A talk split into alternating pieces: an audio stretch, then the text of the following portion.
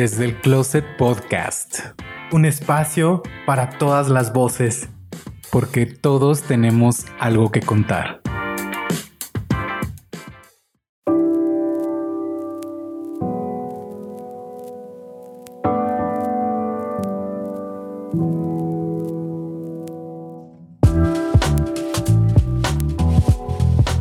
Placer estar nuevamente con ustedes aquí en Desde el Closet Podcast. El día de hoy tenemos con nosotros un invitado y vamos a estar escuchando su historia. Nos va a hacer el favor de abrirnos su closet, su corazón y todo lo que venga. Estamos muy contentos porque es un amigo nuevo del que les habíamos hablado anteriormente en el episodio número uno y hoy en el episodio número 3 está aquí con nosotros. Acuérdense que les había platicado algo así como un amigo nuevo, que eso fue de las cosas que nos trajo nuestro cambio de, de ciudad y por eso estamos muy felices de tenerlo aquí con nosotros el día de hoy. Yo soy Gerardo Heredia. Hola, qué gusto estar otra vez aquí con ustedes compartiendo este closet que se abren las puertas para conocer nuevas historias y anécdotas que seguro nos van a cambiar la perspectiva sobre los temas que tratará nuestro invitado. Que sí, Gerardo, un invitado muy especial que nos trajo este cambio a la ciudad y bueno, estamos muy contentos de que haya querido venir a platicar aquí con nosotros. Antes de iniciar esta conversación, queremos invitarlos a que nos sigan en nuestras redes sociales. Recuerden que en Instagram estamos como desde el Closet Podcast, en Twitter como desde guion bajo el Closet y en YouTube nos encuentran como desde el Closet Podcast. Además, nos pueden escuchar que cada vez estamos en más plataformas y eso nos alegra muchísimo. En Amazon Music, Spotify, Anchor FM, Apple Music, entre otras. Y también les pedimos de favor, si nos escuchan en Apple Music, nos dejen una reseña y si pueden cinco estrellitas para que este proyecto llegue a más personas. Así es, y bueno, sin más, les presento a nuestro invitado del día de hoy. Él es Poncho. Hola, ¿cómo estás, Poncho? Hola, hola, ¿qué onda a todos? Gracias por acompañarnos el día de hoy. Pues muchas gracias por invitarme. Ya finalmente se hizo esta entrevista. Ahorita hablábamos, ¿no? De cuánto tiempo se tardó en, en realizarse pero pues gracias por la invitación y estoy aquí, estoy contento de platicar con ustedes. Ay, nosotros también, de hecho fue algo así como un estoqueo en, en buena onda, desde que lo conocimos fue como de, tenemos que entrevistarlo.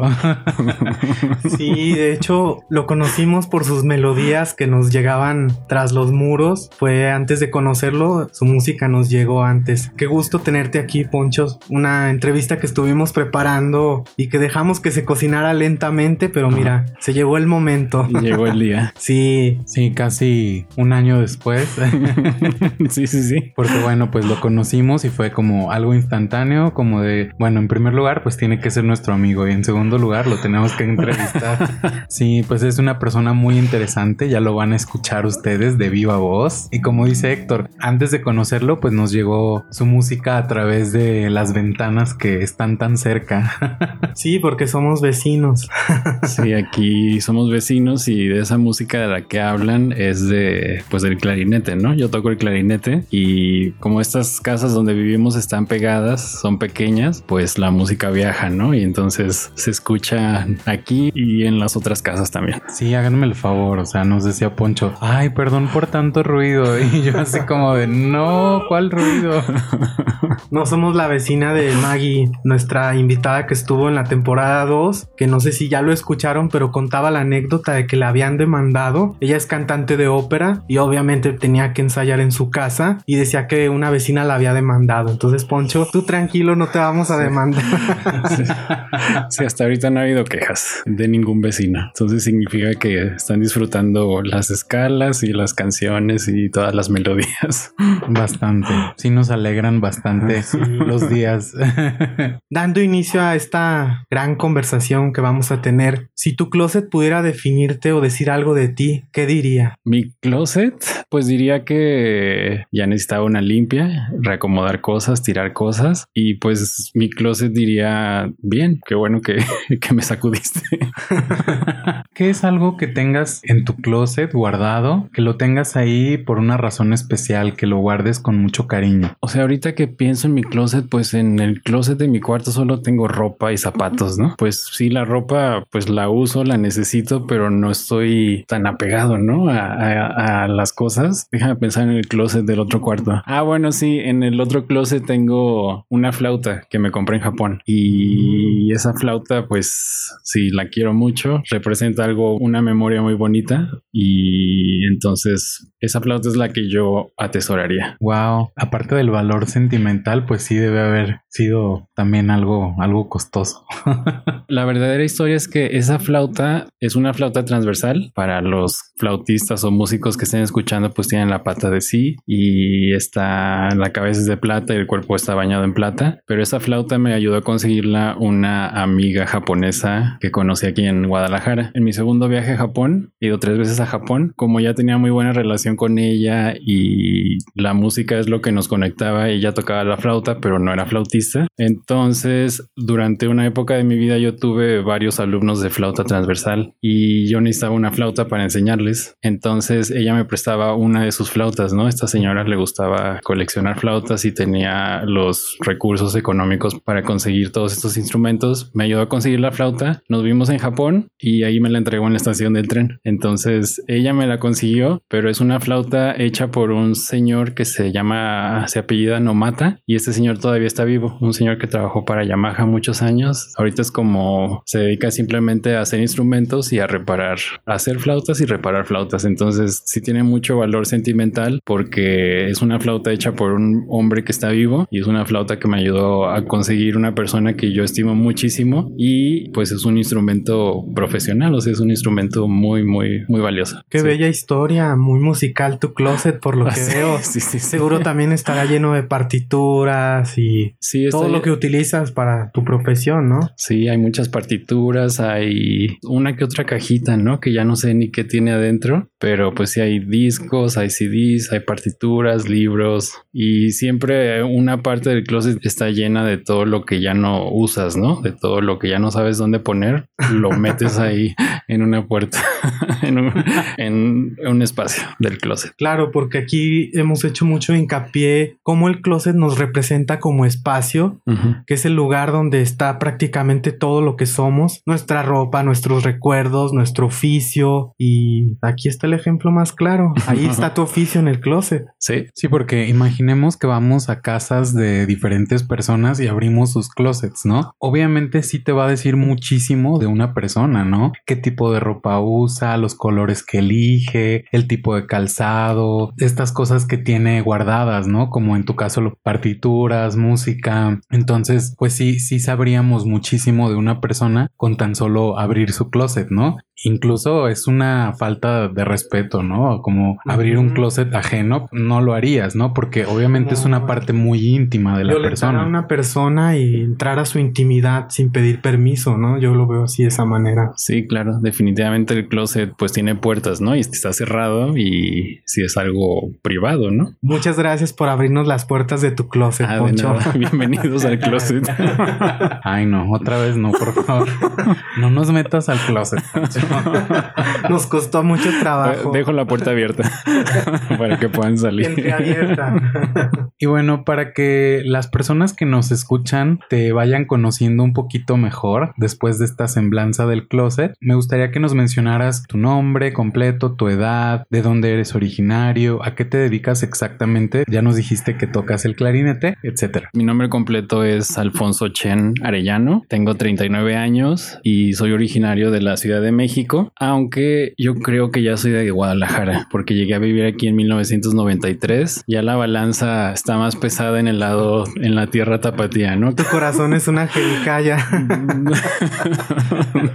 no lo sé, pero sí, ya eh, llevo más años aquí en Guadalajara que en la Ciudad de México. Soy músico profesional, soy maestro de música. Bueno, estudié, ya he estudiado varias cosas, pero la carrera que sí terminé es la de educación musical. Estudié en, en una universidad que se llama God's Bible School en Cincinnati, Ohio, desde el 2004 hasta el 2009 y después de eso pues ya me vine acá a México. Actualmente trabajo como clarinetista en la Orquesta de Cámara de Zapopan y también soy el maestro de instrumentos de aliento en la Orquesta de Cámara del TEC de Monterrey. Durante muchos años he dado clases de banda sinfónica, entonces también soy director de, de bandas sinfónicas infantiles, de todo un poco, ¿no? He trabajado en muchísimas cosas a lo largo de mi vida. Wow, pues es un currículum bastante completo.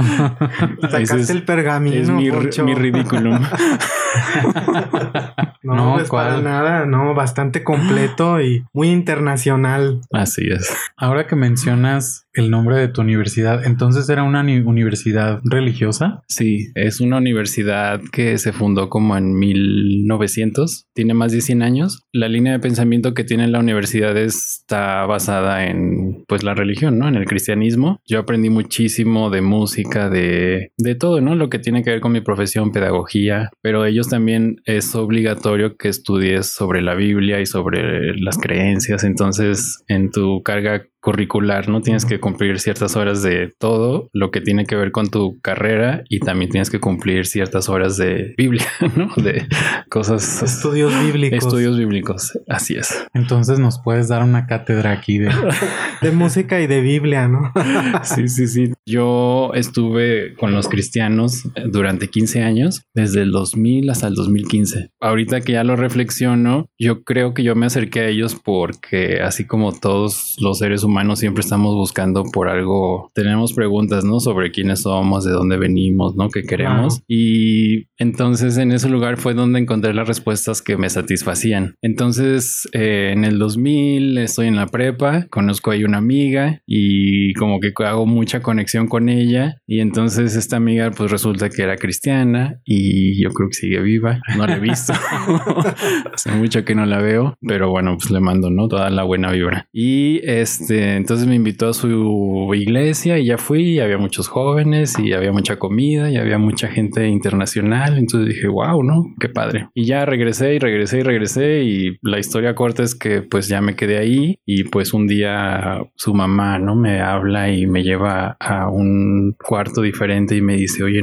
eh, Chen, ¿no? Soy Poncho y soy Chen y soy Alfonso y... Poy. Poy. en Chompo. Y sí, ese es más exclusivo.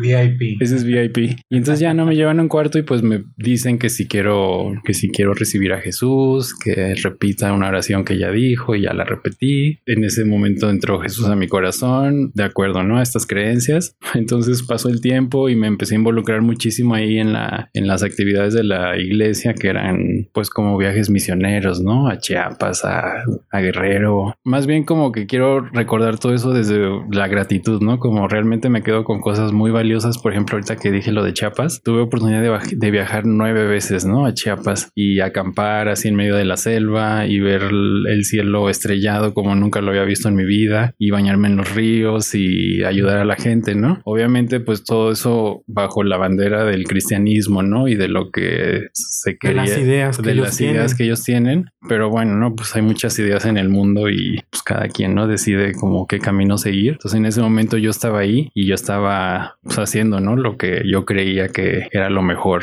que yo podía ofrecer para, para ellos, ¿no? Y entonces, eh, pues ya después de todos esos momentos de estar ahí, había una pastora y una misionera y entre dos mujeres que eran las líderes de toda la congregación. La pastora era japonesa y la misionera era norteamericana de Estados Unidos. Y la misionera de Estados Unidos, entre ella y pues la pastora, viendo cómo yo empecé a aprender música ahí en la iglesia, antes de los 18 yo no tocaba nada, ¿no? Sé, ni sabía cantar, ni tocaba la puerta, ni nada.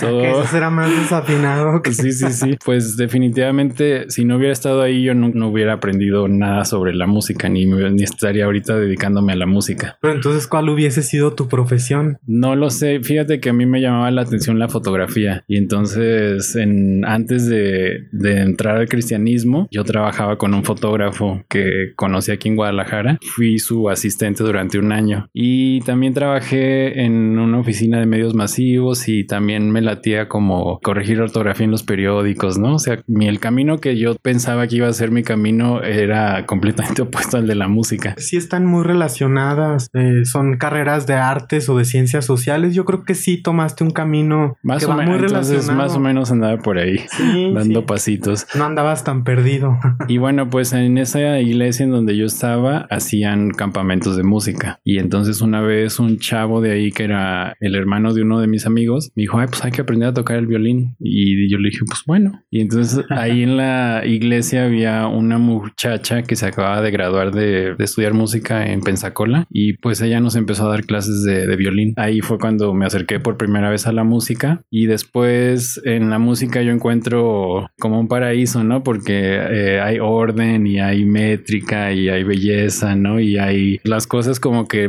resonaban conmigo y entonces empiezo a ensayar como loco y me empiezo a meter en estudios de música yo solo como bien clavado. Y a partir de eso fue que la misionera me vio tan clavado que me empezó a decir, ah, no inmediatamente, no, sino como tres años después, bueno, pues ahora tú enséñale a este, ¿no? Y enséñale a este y a este. Como yo no sabía cómo enseñar, pues me clavé más y empecé a estudiar más en libros. Y después de eso me nació la idea de estudiar música para enseñar, ¿no? Ya llevaba tiempo enseñando, entonces dije, si estudio y tengo una carrera, voy a enseñar mejor. Entonces ellas me ayudaron a encontrar esta universidad ya para cerrar ahí la pregunta. Eh, me ayudaron a encontrar esta universidad, ofrecieron una beca para estudiantes internacionales, entonces me fui con 100% de, de beca y aparte apliqué para el programa de estudia y trabaja, ¿no? Entonces trabajaba en la universidad, tenía la beca y pues salía muy barato, ¿no? Mis papás me apoyaron toda la carrera, todos los cinco años y comparado con pagar todo, pues no era nada, ¿no? Me daban como mil dólares al semestre, ¿no? Y con eso sobrevivía para pagar todo. Y entonces me gradué en el 2009 y regreso aquí a México para enseñar y regreso a trabajar a, pues allá a esa iglesia que también tenía una escuela y empecé a enseñar banda, empecé a enseñar clases de instrumentos, clases de banda sinfónica y empecé a enseñar de todo, ¿no? Mi instrumento principal es el clarinete, pero también si alguien me decía, oye, Mr. Chen, ¿me puedes, ¿me puedes enseñar a tocar, no sé, el corno? Ah, sí, claro que sí, ¿no? El corno francés. Di clases de todo, ¿no? De todos los instrumentos de viento. Bueno, también de cuerda un poquito, pero la verdad es que no me gustan muchísimo los instrumentos de cuerda. Sí los aprecio, ¿no? Pero mi corazón se va a los de viento, ¿no? y entonces ya empecé a enseñar muchísimo instrumentos de viento y durante un lapso como de seis o siete años, desde el 2009 que regresé hasta el 2021 que estamos ahorita. Bueno, no, desde el 2009 empecé a enseñar instrumentos y empezaron a llegar más alumnos y más alumnos y entonces me dediqué muchísimo a,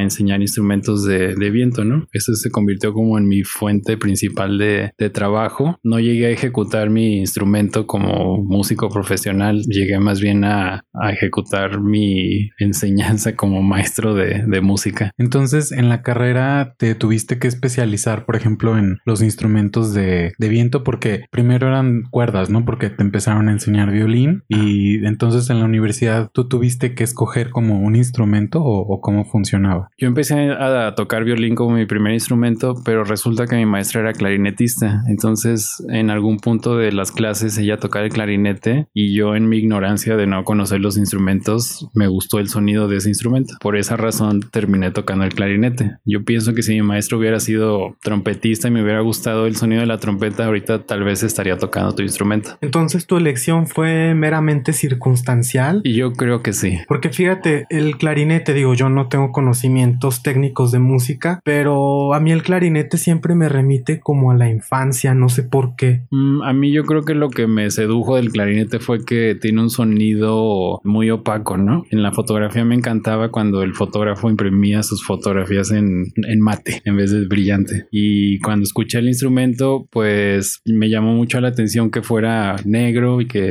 tuviera muchos botoncitos y que el sonido que salía era como casi abajo del agua, ¿no? Como un sonido que no está muy presente, pero ahí está, ¿no? Sí, de hecho, justo eso, eso iba a decir, que para mí suena así como un bloop, bloop, bloop. Es diferente, ¿no? Que por ejemplo la, la flauta es como muy agudo el sonido y ese es como más bajo y, y exacto como abajo del agua. A mí me suena como bloop, bloop, bloop. Sí, sí, tienes razón. Entonces, aunque sí tiene un rango muy amplio el clarinete, los sonidos que a mí me gustan del clarinete son los, los graves, los mates. Y para responder tu pregunta, entonces en la universidad la carrera es del eh, maestro de música, pero llevas una rama en donde te preparan para ser ejecutante o no ejecutante, pero pues te preparan como ejecutante. Entonces mi instrumento fue clarinete y en la universidad para graduarte como maestro de música tienes que aprender todos los instrumentos de, la orquesta. Entonces tu carrera tal cual es de, maestro, maestro, profesor, ¿no? Sí, te la digo en inglés, ¿no? Como BA Music Education Non-Performance. Sería como la licenciatura en educación musical no ejecutante. Y la única diferencia de los ejecutantes a los no ejecutantes en la carrera que yo hice es la duración de tu recital. Entonces, si haces un recital de una hora de graduación, te gradúas como ejecutante. Si haces un recital de media hora, te gradúas como no ejecutante. Entonces yo me gradué con mi recital de media hora de no ejecutante, pero toda la carga curricular es la misma para ambos. ¿Y cómo elegiste el recital?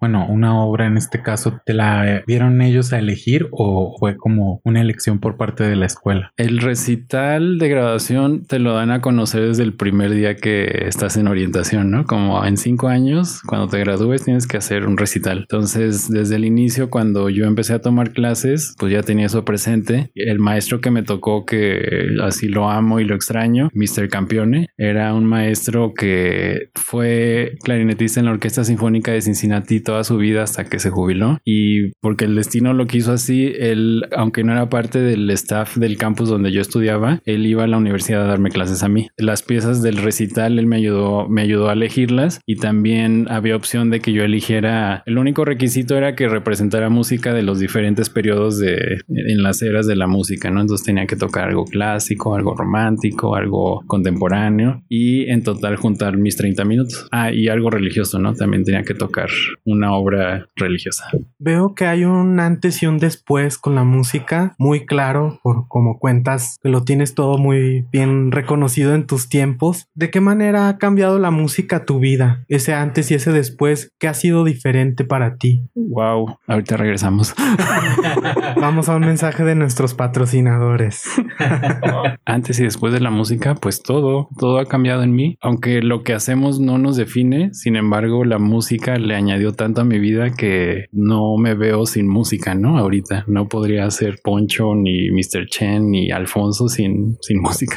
Y bueno, hablando de, de otro tema, pero que también tiene, tiene mucho que ver, ¿tú entonces hablabas inglés antes de, de irte a Estados Unidos o fue como que, a ver, me voy y trato ahí como de entender o cómo fue ese, ese proceso de, pues no, no es fácil, ¿no? Como tomar clases en un idioma que no es tu idioma nativo. Desde niño fui bastante ñoño, ¿no? Entonces siempre hice la tarea y puse atención en las clases y desde el kinder yo me acuerdo que ya llevaba clases de inglés, entonces primaria también tuve inglés, secundaria, prepa y cuando apliqué para irme a la universidad como requisito te pedían y yo creo que aún es un requisito el TOEFL, el examen y lo hice sin estudiar, sin prepararme y lo pasé, junté la puntuación que necesitaba. Entonces llego a Estados Unidos y ya llego a la universidad y empieza la semana de orientación y las clases y obviamente no entendía, por supuesto que no entiendes todo lo que la gente dice, ¿no? Especialmente si no hablan como los libros de texto. No son audios pregrabados, es la vida real. Después del primer semestre se te acomoda ahí el chip, sintonizas con todos y ya empiezas a... Ya cuando empecé a, a reírme, ¿no? De los chistes, dices, ah, ok, ya, ya estoy entendiendo. ¿Había alguien con quien sí hablaras español o era solamente inglés toda tu vida allá? En mi primer semestre no había nadie con quien pudiera hablar español. Entonces yo creo que eso fue la clave para que rápidamente me soltara y empezar a hablar inglés. En mi segundo semestre empezaron a llegar otros mexicanos y luego empecé a conocer ¿no? a gente de otros países. ¿Y cómo era tu, tu vida allá, Poncho? ¿Dónde vivías? ¿Qué hacías en tu día a día? Y bueno, digo, eso fue hace bastante tiempo. No es como ahora que pues tenemos el FaceTime y tenemos Zoom y todo, ¿no? Entonces, ¿cómo era, por ejemplo, para hablar con tus papás, con tu familia? Bueno, mi vida ya fue una vida como de universitario. ¿no? Vivía en la universidad. Mi primera semana de universidad, mis dos roommates eran de la India y luego ya me cambiaron con roommates de norteamericanos. ¿Por qué? Porque, paréntesis rapidito, les encanta cocinar, ¿no? A las personas de la India. Entonces mis roommates se la pasaban cocinando en el cuarto y como que ya estaban, ya estaban más cerca de graduarse. Entonces yo no funcioné una semana con ellos y no pedí- te dejaban y- estudiar. Ajá, ya pedí un cambio. Vivía en la universidad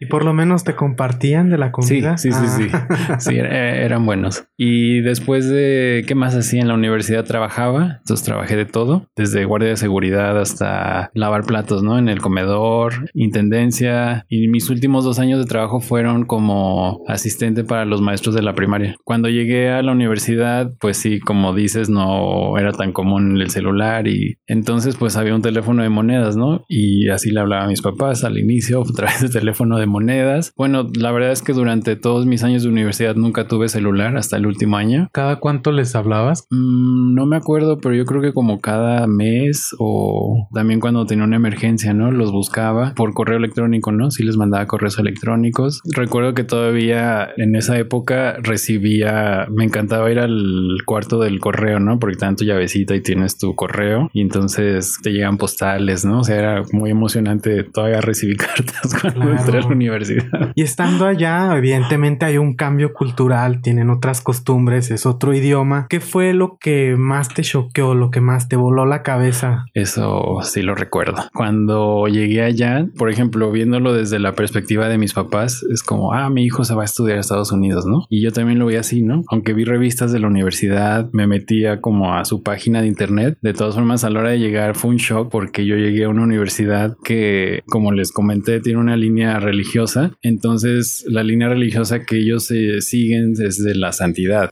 holiness en inglés. Y entonces, pues todas las chicas en la universidad no se pueden cortar el pelo, ¿no? Esa es una regla. Otra regla era que teníamos que usar manga larga, no podíamos enseñar los codos. También usar sandalias en público estaba prohibido. Entonces había como unas reglas muy estrictas sobre el código de vestimenta y también el código de conducta estaba muy, muy bien establecido y todo eso ya lo sabes desde, bueno, te lo van explicando, pero todo está en papel. Entonces, si no lo sigues, pues es tu problema y te metes en problemas. No imaginaste que fueran tan estrictos. No, entonces ese fue mi shock cultural, ¿no? Ver cómo había gente que creció sin televisión, había jóvenes que llegaban a la, universidad que nunca habían salido de su casa, era la primera vez que salían como de su ciudad o de su pueblo en donde vivían. Básicamente fue eso, ¿no? Como ver a las mujeres con chongos y con faldas y verlo tan ajeno a mi mundo, ¿no? Un mundo donde las mujeres se cortan el pelo, usan pantalones, donde todo es normal, ¿no? Y llegar a un mundo en donde todo eso... Donde hay muchas prohibiciones. Exacto. ¿Y tú cómo lo percibías? ¿Qué reflexionabas de eso? Al principio decía, ay, pobrecitas, ¿no? Porque desde mi lado, no sé, a lo mejor egoísta pensando, pues eso, ¿no? Pobrecitas, les pesa la cabeza o ¿por qué no se pintan? Creo que no se podían como maquillar, solo podían usar como bilé rosa de no sé qué color. Todo estaba como pues enfocado más hacia lo espiritual, ¿no? Bloqueando completamente tu apariencia física y enfocándote en tu espíritu o una cosa así. Y claro, como en la mayoría de las religiones, las prohibiciones aplican más para las mujeres que para los hombres, ¿no? Exactamente. Hay, muchas más prohibiciones para las mujeres que para los hombres. Ahí eso era muy claro porque yo como un mexicano que llego, entonces lo único que yo cambio es ponerme playeras de manga larga y seguí usando mis jeans y mis tenis y para mí no cambió nada, ¿no? Yo podía, si salía del campus a la ciudad, pues me seguía viendo igual, bueno, menos en verano, ¿no? Porque en verano nadie usa manga larga. Mientras seas parte de eh, estudiante de la universidad, pues tenías que, seguir las reglas. Pero sí, las mujeres era más difícil para ellas que para los hombres. Y algo de todo esto que nos estás platicando tuvo que ver con tu distanciamiento con el cristianismo o qué fue lo que te llevó a tomar esa decisión? Cuando yo me acerco ahí al cristianismo, tenía 18 años, ¿no? Y entonces yo siempre supe que era homosexual, pero nunca lo acepté, nunca mi mentecita nunca entendió que eres normal y que no, no pasa nada. Entonces siempre lo intenté ocultar y lo intenté pues no mostrar, ¿no? Entonces siempre quise jugar el rol de pues de buscar a ver quién me gusta, ¿no? Qué chica me gusta o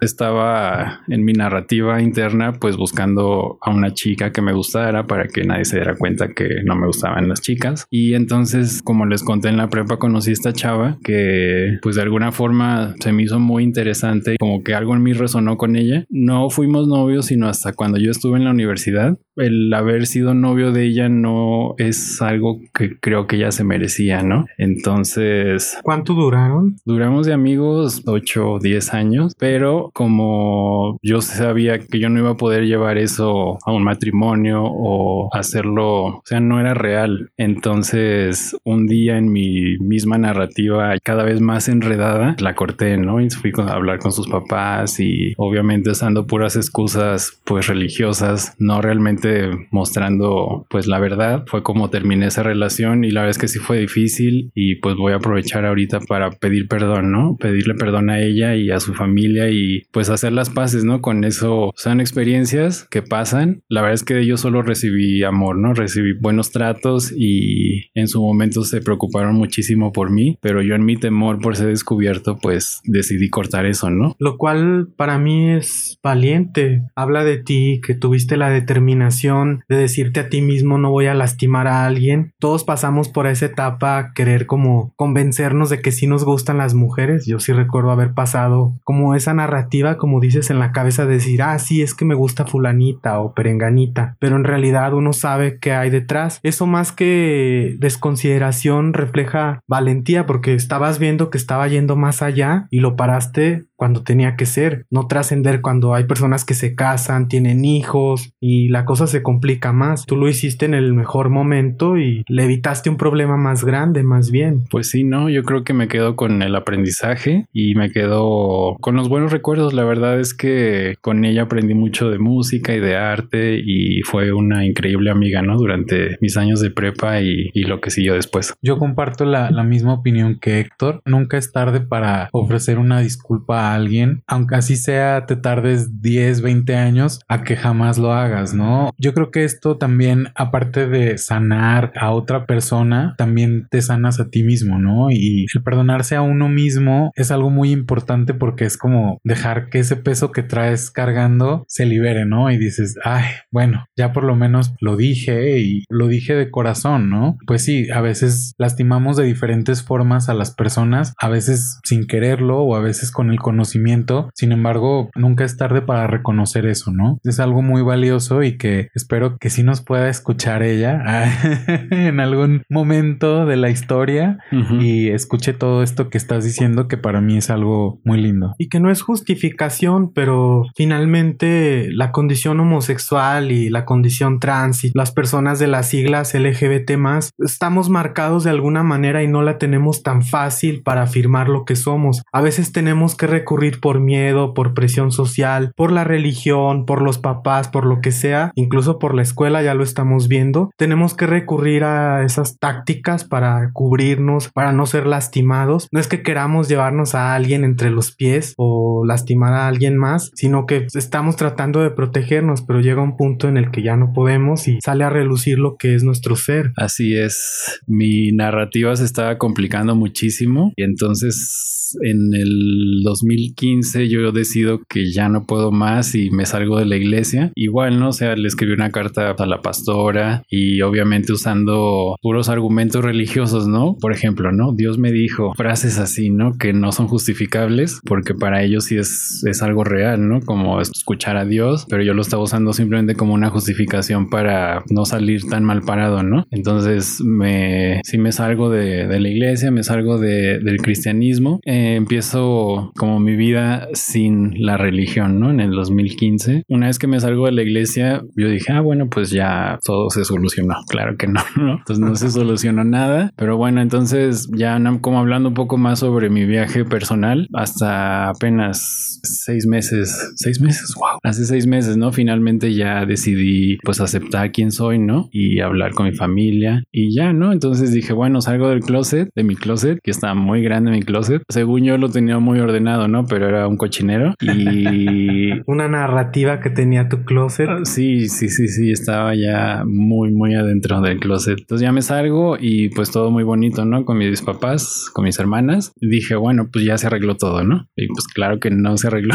nada. Además, Poncho, tuvimos que eso me da mucho orgullo comentarlo. Fuimos de las primeras personas a las que nos lo compartiste. Sí. Porque incluso yo recuerdo esos días antes de que nos dijeras, yo no un cambio en ti. Cuando llegamos aquí a vivir te veíamos muy serio, como muy callado. Y a raíz de que tomaste esa decisión, yo sí noté un cambio muy fuerte en ti. Pero dije, bueno, pues quién sabe, algo padre le pasó, no, no sé. Pero ya después nos, nos citamos, nos vimos y ya nos contaste todo. Y fue que dije, ah, con razón, se quitó un peso de encima. Sí, definitivamente me quité un peso de encima, un peso increíblemente pesado de encima. Aunque hay cosas que yo sigo trabajando en mí. Ahorita estoy emocionado porque yo ya sé que estoy en, en el camino nuevo ¿no? En el camino donde ya puedo ser auténtico, en donde puedo ser yo, en donde la gente que ahora me conozca va a recibir más amor y más buena vibra y más de lo mejor que yo tengo, ¿no? Para dar. Y más música. Y más música.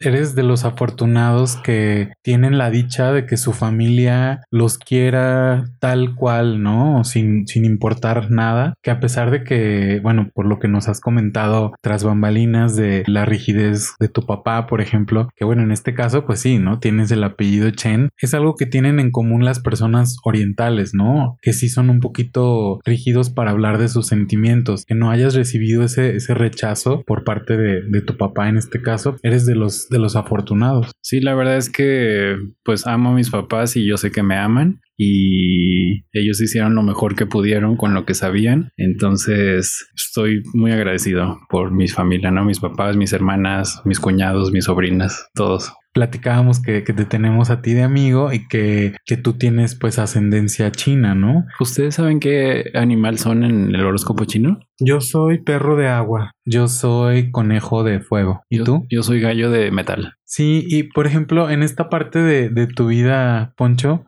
¿Cómo es el, el, crecer con un padre que tiene ascendencia china? Fíjate que te toca comer, probar sabores, ¿no? De, de otro continente. Pensando en lo positivo, estás expuesto a pues a tradiciones que no son las regionales, ¿no? Que no son las mexicanas, como ir a celebrar el Año Nuevo Chino, pues estás expuesto a... ¿Tú lo celebras? No, ya no lo celebro, pero me acuerdo que antes nos llevaban a, a celebrar el Año Nuevo Chino a una colonia en México que no sé cuál es. Las personas movían a los dragones, ¿no? Y también mi abuela y ahora mi tía y luego como que se pasó la tradición, nos daban un sobre rojo con dinero, ¿no? El sobre rojito, el sobre rojo chino. Ya ahora de adulto leyendo, es, los adultos le dan esos sobres a los niños, les comparten como la riqueza, ¿no? A los niños. De hecho, tuvimos la fortuna de ser invitados a casa de, de una conocida Creo que ella es de, de, origen japonés o de ascendencia japonesa y que bueno, digo, aquí lo conocemos como el Año Nuevo Chino, pero pues sí se celebra en, en Asia, ¿no? En la mayoría de los países celebran ese Año Nuevo, ¿no? Y me encantó que tienen como un, un ritual de Año Nuevo que es ofrecer una cena muy vasta. Entonces es como ese simbolismo de la abundancia. Ahora que mencionabas lo del dinero, ella lo hace con la comida y es así como detrás de, de, ese gesto es como decir, yo deseo abundancia para mí, para los invitados. Hizo como 10 platillos en esa ocasión y también como dos o tres postres y de verdad fue así como, como un festín y fue algo muy lindo que nos tocó vivir con ella. Si lo piensas de esa forma, pues es, es muy lindo, ¿no? que tú desees eso para, para las personas, ¿no? Así como lo haces para ti mismo, también para los demás, como que venga esa, esa abundancia. Claro, son bellos aprendizajes de la cultura asiática.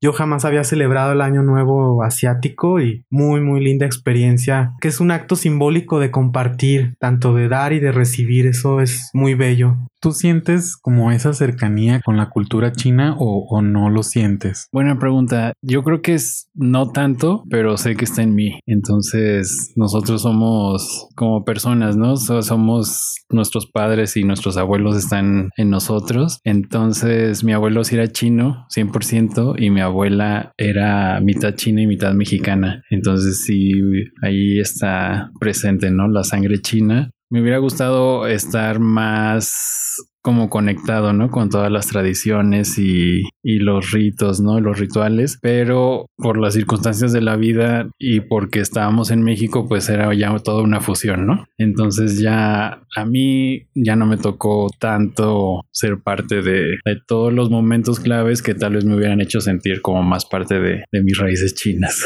Cuando tú te presentas y lo mismo dijiste, ¿no? Como tus alumnos, para ellos eres Mr. Chen. Tener ese ah. apellido en primer grado, pues sí, es como que tiene que resonar algo en ti, ¿no? Sí, fíjate que yo siempre me presento como Chen. Entonces, cuando conozco a gente, hola, mucho gusto, me llamo Chen. De alguna forma, como es pues monosílabo, es más fácil, ¿no? De recordar y porque está raro, ¿no? No es otro apellido más común. Paréntesis chistosos que a todos los que nos apellidamos Chen estén el primer apellido en el segundo, todos son Chen, ¿no? En las escuelas, con los amigos. Sí, porque no va a haber otro Chen. Es muy ¿Y raro. ¿Tú sabes de qué región de China es tu apellido? No no, no tengo idea del pasado de mi abuelo, ¿no? No sé en dónde nació, no sé los detalles, ¿no? De su viaje a México, ni por qué llegó, ni por qué llegó. Y fíjate que yo creo que sí, sí también algo hay de eso en tu esencia que te llamó, ¿no? Que comentaste al principio que has viajado varias veces a Japón. Entonces no creo que sea una coincidencia, ¿no? Probablemente. Fíjate que cuando fui a Japón inmediatamente me fascinó, ¿no? Ver el orden y la limpieza y el respeto de la gente, pues que es de allá y vive allá, eh, es algo que sí me impactó y yo creo que es una de las cosas que ha cambiado mi vida para bien.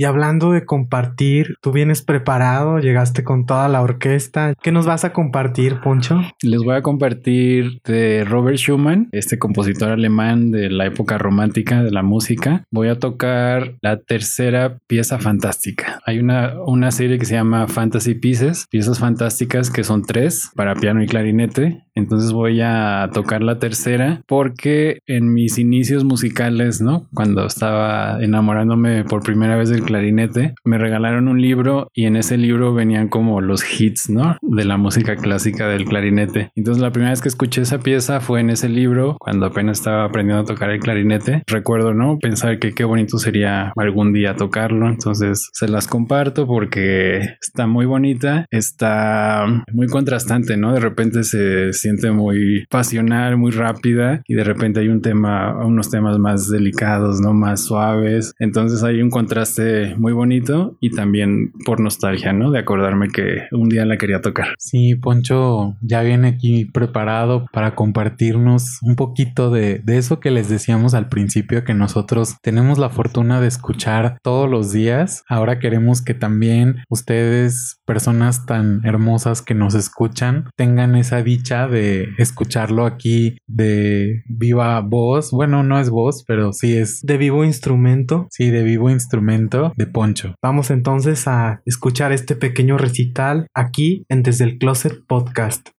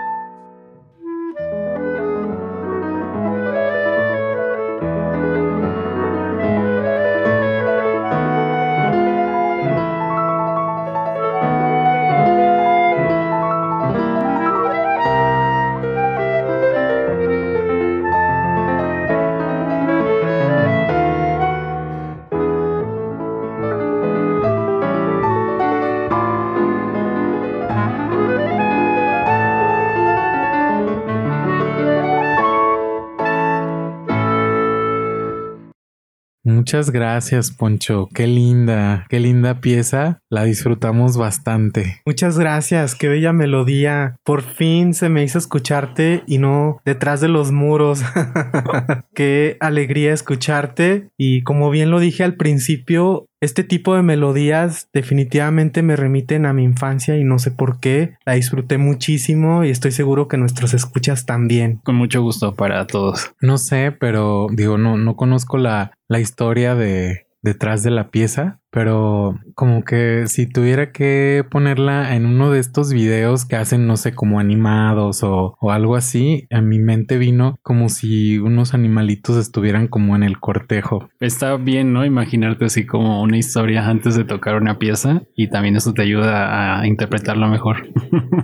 a disfrutarlo y a conectarte, ¿no? Sí, sí, sí. Porque decíamos tras bambalinas que la música clásica a veces no es fácil, no es cuestión como de exquisitez ni mucho menos. Es si te conectas o no, como con cualquier género. Así es. ¿Cuál es la, historia que hay en, en, esta pieza? Yo creo que nunca sabremos qué se estaba imaginando Schumann, ¿no? Cuando escribió esto, pero lo que sí está claro es que hay como varias intenciones, ¿no? Está un primer tema un poco veloz, rápido, con fuego, y de repente aparecen otro, como que la historia gira, ¿no? y hay un conflicto y entonces, ¿qué está pasando? ¿No? Te surgen las preguntas y luego retomas el tema inicial y como si fueran episodios de una serie, ¿no? Estás viendo diferentes episodios hasta que llegas al final, ¿no? Que lo sientes que ya es el final y se completó el círculo, ¿no? De la historia. Pero lo que tú te quieras imaginar como escucha, pues está bien, ¿no? Entre más escuches y más elementos imagines, creo que disfrutas más la música. En tu caso, sí imaginas historias cuando lo estás tocando, cuando lo estás interpretando, digo, porque por eso se llama, ¿no? Una interpretación, porque tú le das esa intención, ¿no? Sí, siempre, siempre estoy buscando una intención y siempre estoy buscando el carácter, ¿no? como a ah, esto se siente feliz, esto se siente muy calmado, aquí lo quiero hacer más fuerte, aquí lo voy a hacer muy tranquilo y esto tiene que sonar épico, ¿no? Te buscas una intención, si logras que la gente conecte, yo creo que ahí se cumple el propósito, ¿no? De uno como músico, más allá de tecnicismos y de que si te salió perfecta la nota, creo que al final del día lo importante es si el que escucha lo sintió entonces yo como músico pues me siento realizado, ¿no? Ya un maestro a lo mejor me pone seis, pero al final del día la gente que escucha la música la escucha para disfrutarla, ¿no? No, no para en un concierto no la estás analizando. A mí me pasa muy seguido con la cocina, que yo digo, ay, es que no me salió esto y los comensales me dicen, no, Está delicioso. Y yo así como... Sobre todo yo soy el que le digo, se trata de disfrutar la cocina, no de sufrirla, ¿no? Claro. Sí, pero bueno, es que uno quisiera que las cosas salieran perfectas y... Por supuesto, ¿no? Y si fuera un concurso de cocina, a lo mejor igual en la música, ¿no? En un concurso pues tratas... Ah, sí, claro. Tratas todo más diferente, ¿no? Así más súper preciso, pero igual ahí tienes que tener la intención y hacer que se disfrute, ¿no? Además, mira, hablando desde el mundo al que yo me dedico, ahora sí que la perfección no existe. No hay libro sin errata. Y me imagino que en el mundo de la música no hay pieza sin error. Yo creo que sí, eh, tienes razón, ¿no? Y también a veces los músicos somos como un doctor, ¿no? Estamos operando en el momento y tienes que dar la nota en el tiempo preciso. No puede entrar ni antes ni después, ¿no? Tiene que ser en ese momento. Y pues eso es estar pintando una pintura en vivo, ¿no? O es estar declamando una poesía que la estás leyendo o se te está ocurriendo en el momento es algo que sucede en el momento en vivo y si requiere pues de muchos elementos para que salga bien. Desafortunadamente están a punto de cerrarse las puertas de nuestro closet. No nos gusta este momento. Pero bueno, antes de que esto suceda y nos machuquen un dedo, queremos invitarte a que saques una carta del tarot Rider para ver qué te comunica el destino musical. Ok, ok, venga. Entonces, si gustas tomar la que tú quieras, partiéndolo o como tú quieras. Wow. La fuerza. Uy, de alguna manera define todo lo que nos has contado a lo largo de esta conversación, como uno en algún momento de la vida, en este caso es un león, pero el dicho dice el toro por los cuernos, a tomar al león por la boca y no para dominarlo de manera violenta, sino para invitarlo, para que esa fuerza, porque el, león representa una fuerza vital que está dentro de todos, que esa fuerza nos haga conectarnos con el mundo y ser dueños de nosotros mismos. Esta carta eso nos invita a a la energía femenina y a la energía vital controlada y consciente. Y que en tu caso, con lo que nos has platicado, en varios momentos de tu vida has tenido que invocar esa fuerza, ¿no? Que está dentro de ti y tiene que salir de alguna forma para todas estas situaciones que has vivido y bueno, últimamente la de tomar la decisión de salir del closet, ¿no? O sea, se requiere muchísima valentía, mucha fuerza interna, entonces creo que sí es una, una buena carta la que te salió, te invita siempre a hacer algún cambio o a continuar por el mismo camino y en este caso es eso, te invita a seguir por ese camino de siempre invocar esa fuerza interna para poder solucionar distintas situaciones que nos llegan en la vida, ¿no? Además es una fuerza conciliada, parece que el león sufre pero no el león, más bien se está comunicando con la persona, es un diálogo de amor y de comprensión. Bien dicho, me encanta.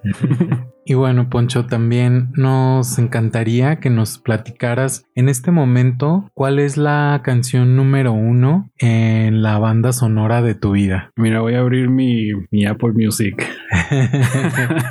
Eso es inédito, nunca nadie había abierto su biblioteca aquí en vivo. Ni modo, la que salió, Poncho, la que salió. La que salió. La que salió, ok. La última canción que escuché y que todavía se está tocando es Julieta Venegas, Andar conmigo. Oh, andas muy romántico, Poncho. muy bien, Poncho, la vamos a agregar a nuestra lista de reproducción en YouTube. Recuerden que la pueden encontrar como desde el closet o ST. Poco a poco hemos construido un playlist muy diverso, muy ecléctico, pero que representa de alguna manera todos los closets y todas las voces que han venido aquí a contarnos algo. Esta es de las ocasiones en las que el invitado nos sorprende con su canción. Es muy no no pensé que iba a salir una canción así. Siempre nos podemos sorprender a nosotros mismos y a los demás, ¿no? Y bueno, después de este momento aquí un poco inesperado, nos gustaría darte las gracias, Poncho, por tomarte el tiempo de venir a, grabar con nosotros, a contar tu historia con nosotros también, abrirnos las puertas de tu closet, que vaya que, que lo hiciste. De verdad que lo apreciamos muchísimo. No es fácil a veces hablar como de cosas pues bastante íntimas. De verdad te damos las gracias por todo esto que, que nos dejas el día de hoy. Te agradecemos mucho la confianza por abrirnos las puertas de tu closet y también las puertas de tu casa y darnos la pauta a tener una amistad. Muchas gracias otra vez por la invitación. Gracias por este espacio para poder compartir. Me voy satisfecho y pues también a ustedes les doy las gracias por ser tan buenos vecinos y por esta amistad nueva, ¿no? Que tenemos, que dure muchos años. Gracias. Solamente nos queda recordarles que todos hacemos desde el Closet Podcast un espacio para todas las voces. Hasta pronto. Adiós. Bye bye.